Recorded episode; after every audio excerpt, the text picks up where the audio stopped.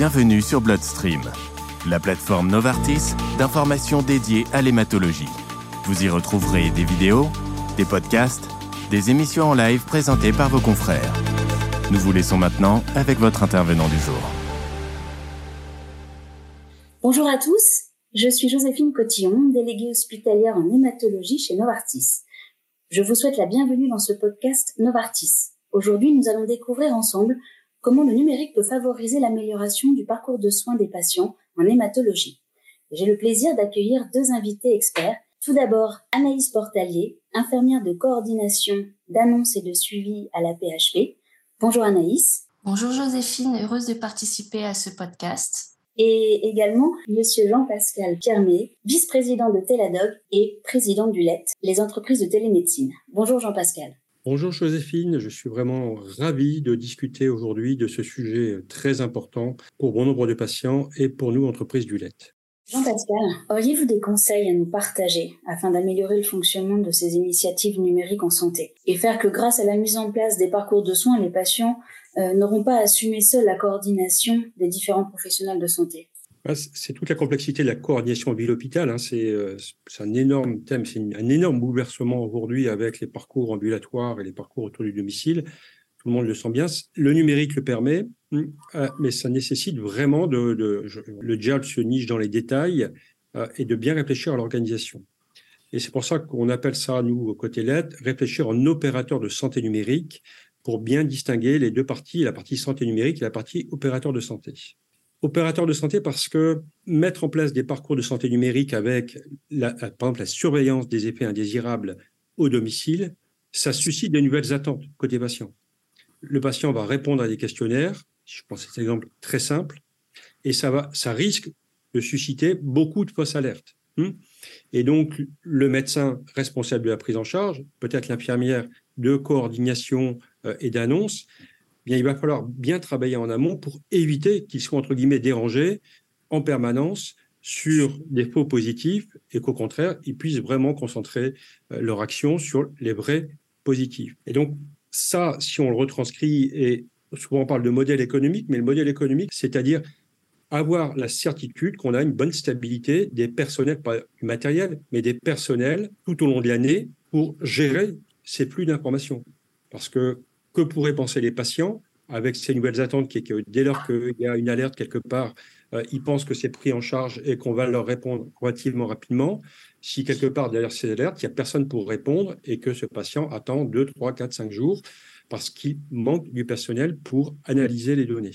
Donc ça, c'est un vrai défi de trouver l'organisation et de trouver la bonne rémunération des professionnels dans les établissements, des professionnels au domicile et des professionnels de santé qui peuvent se situer dans les sociétés ou les organisations qui analysent les données. Donc on est vraiment dans ce truc opérateur de santé et de l'autre santé numérique. La santé numérique, c'est mettre en place une infrastructure, on va dire, sécurisée, mais surtout interopérable.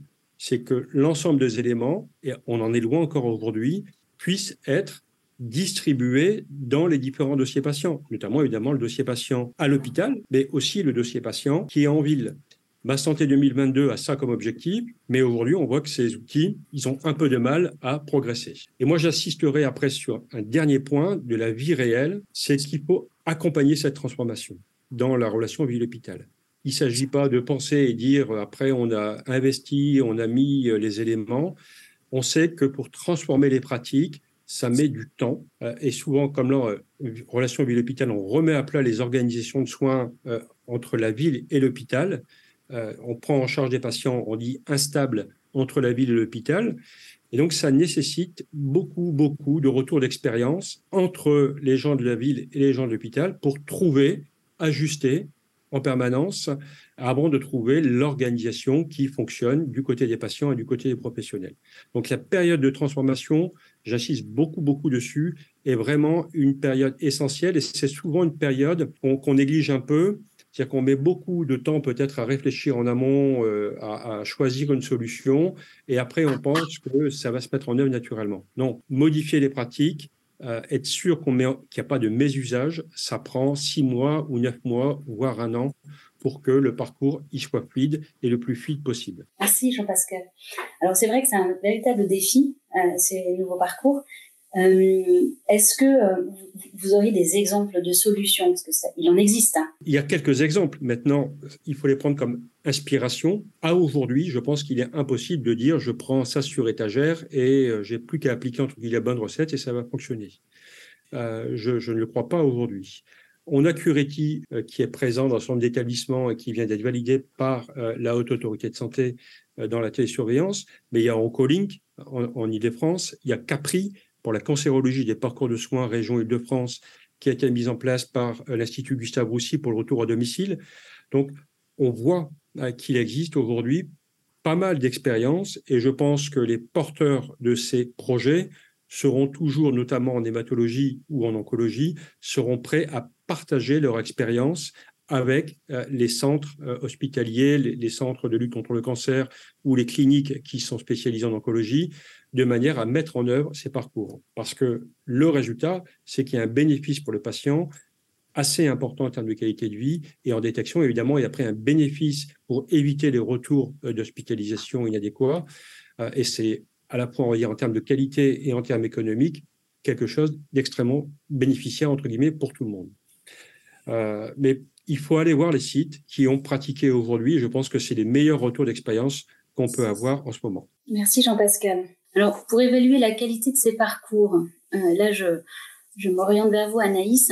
Quels sont les indicateurs de, qualité des parcours de soins que vous utilisez et qui favorisent une meilleure prise en charge du patient? Euh, Alors, Joséphine, nous, pour une prise en charge de qualité, il y a certaines étapes clés euh, du parcours de soins qui ne doivent pas être négligées et qui sont des étapes qui ont été décrites par l'HAS et qui ont été citées dans les différents plans cancer.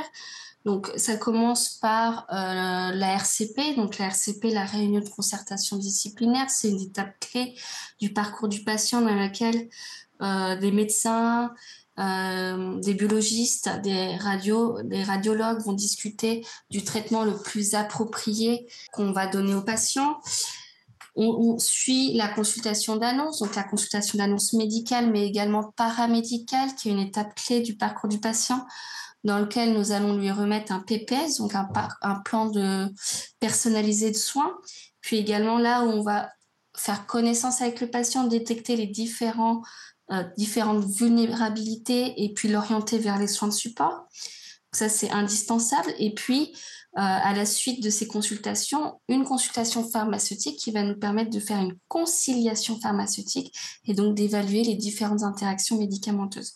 Donc ça, c'est vraiment les trois étapes clés du début de la prise en charge du patient qui, pour nous, sécurise le parcours et donc qui fait un parcours de qualité. Et puis ensuite, dans le cadre du suivi du patient, euh, nous avons un suivi infirmier organisé et de qualité qui se déploie tout au long du parcours du patient. Et euh, sur ce suivi infirmier, nous avons des indicateurs de qualité de prise en charge qui vont être euh, la diminution des appels entrants. donc il y aura principalement des appels sortants euh, qui seront organisés, mais entre ces appels sortants, pas d'appels entrants du patient. Donc pour nous, ça veut dire que tout se passe bien à domicile. Nous avons également des scores d'observance, donc des scores d'observance au traitement. Le patient prend très bien son traitement, il n'y a pas de souci particulier. Et puis également, ce qui est majeur pour nous, c'est d'éviter les réhospitalisations du patient, donc des réhospitalisations pour des effets indésirables.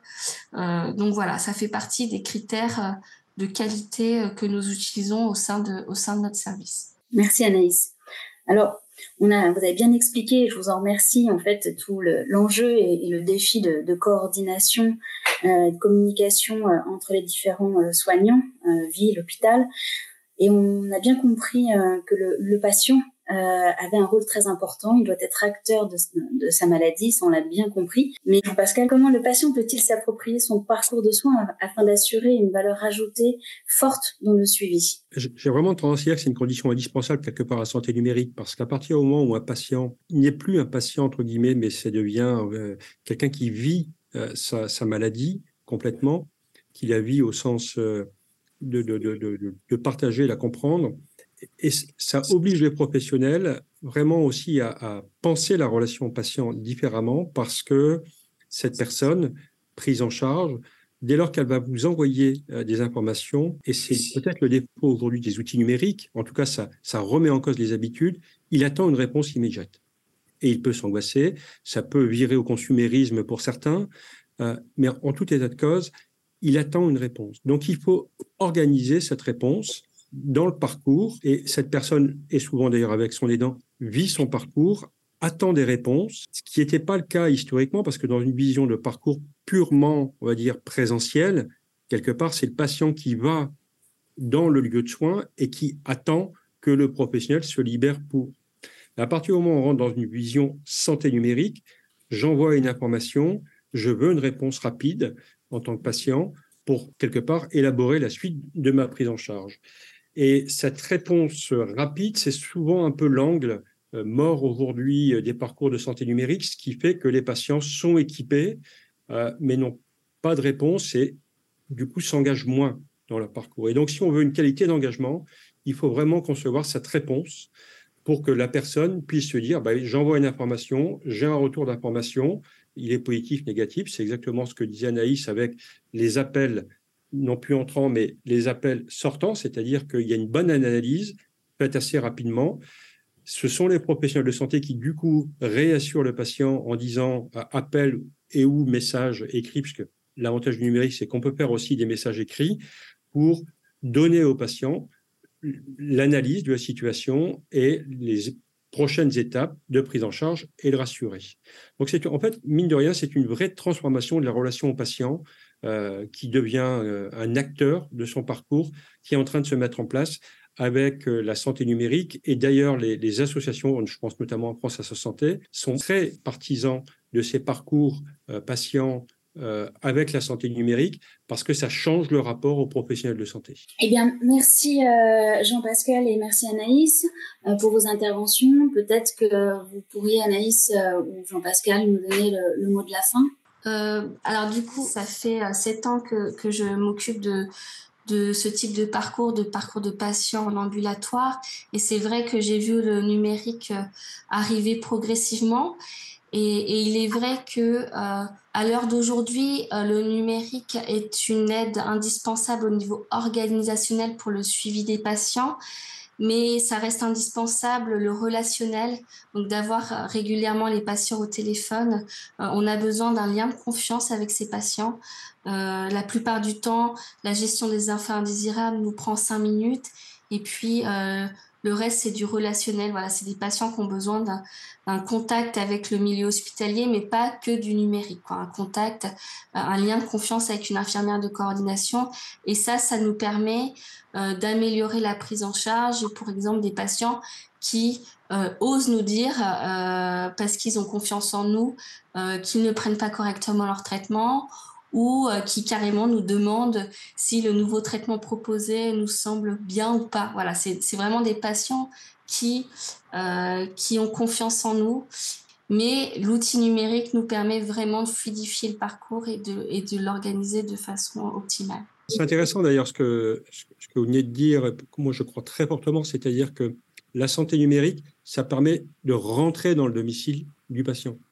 Et c'est ça qui change aussi beaucoup dans la relation au patient. C'est-à-dire que une fois que vous rentrez dans son domicile, chez lui, il est dans une relation différente au soignant et, il va dire des choses, effectivement, en termes de relations humaines, extrêmement importantes. Et il faut surtout pas que le numérique euh, soit, de, comme c'est souvent le cas malheureusement, des outils ou de la technique, mais au contraire, c'est que ça doit améliorer la relation que les soignants ont avec le patient. Ça, c'est un élément évidemment extrêmement important sur lequel nous, on est très, très attachés euh, de développer, d'améliorer ce côté humain et absolument pas être dans une médecine euh, purement technique ou purement technologique. S'il n'y a pas ça, il n'y aura pas de développement des usages, en fait. Les oui, voilà. ne, ne, ne, ne, feront pas confiance euh, à, à, cette transformation qui est en train de se faire et, et passeront... Euh... Si c'est ça, ils n'adhèrent pas, les patients. Oui, je suis d'accord. Eh bien, je vous remercie. Anaïs, Jean-Pascal pour ces informations précieuses sur la manière dont le numérique favorise le parcours de soins en hématologie. Aujourd'hui, nous avons une réalité, mais nous voyons aussi des possibilités d'évolution positive pour combler le fossé actuel. Merci d'avoir suivi cet épisode. Nous espérons que vous avez apprécié cette exploration du rôle du numérique en santé. Retrouvez l'intégralité de nos podcasts sur le site www.bloodstream.fr. À bientôt. Nous arrivons à la fin de ce podcast et espérons que celui-ci vous a plu. Retrouvez les autres podcasts et vidéos sur la plateforme Bloodstream.